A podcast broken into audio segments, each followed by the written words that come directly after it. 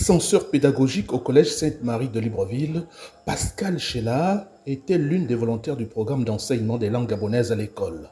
C'est donc avec un pincement au cœur qu'elle évoque le souvenir de ce projet mort-né. Le projet n'a pas abouti.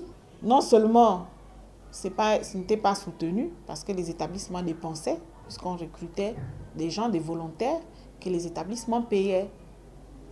Et comme ça devenait lourd, les établissements se sont résolus à supprimer complètement. À la base du déclin de l'initiative gouvernementale, la plupart des langues n'ont jamais été écrites. Finalement, très peu d'établissements l'ont expérimenté. Directeur de la vie scolaire au Collège Bessu à Libreville, Alix Kizito redoute la disparition d'un pan entier de la culture de son pays. Le peuple qui ne sait pas s'exprimer dans sa langue nationale a toutes les difficultés du monde aussi pour s'exprimer dans les langues étrangères. Et tous les professeurs se sont simplement convertis en professeurs de français.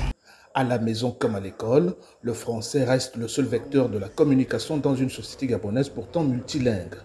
Daisy et Delia, deux élèves qui rêvent du retour de l'apprentissage des langues maternelles dans les établissements scolaires. C'est un peu un petit avantage parce qu'on va savoir parler nos langues maternelles et paternelles.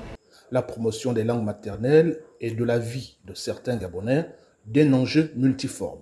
Julba, parent d'élèves. Il faudrait également que euh, le gouvernement gabonais puisse aussi décider quelle est la langue d'abord au départ qu'on peut parler, n'est-ce pas, comme tous les Gabonais, que tu sois enfant, pour nous, Nzebi. Or, avec une cinquantaine de langues reflétant la diversité ethnique du Gabon, le pays peine à adopter une langue locale comme langue officielle. Professeur Yolande Zambi, spécialiste des sciences du langage et de la communication. Quel statut dans notre constitution est accordé à nos langues? Aucun. On nous dit tout simplement, en outre, la constitution œuvre pour la promotion, la protection.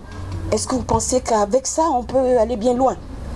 Donc, le statut minimaliste, tout ce qu'on vit aujourd'hui dans notre pays par rapport à nos langues maternelles, vient déjà de ça. Les professionnels de l'éducation sont convaincus que la mise en place d'un observatoire national de la culture serait un premier pas vers la revalorisation des langues gabonaises. Ils en appellent à la diligence des autorités du pays. Libreville, Ismaël Obiancé pour VO Afrique.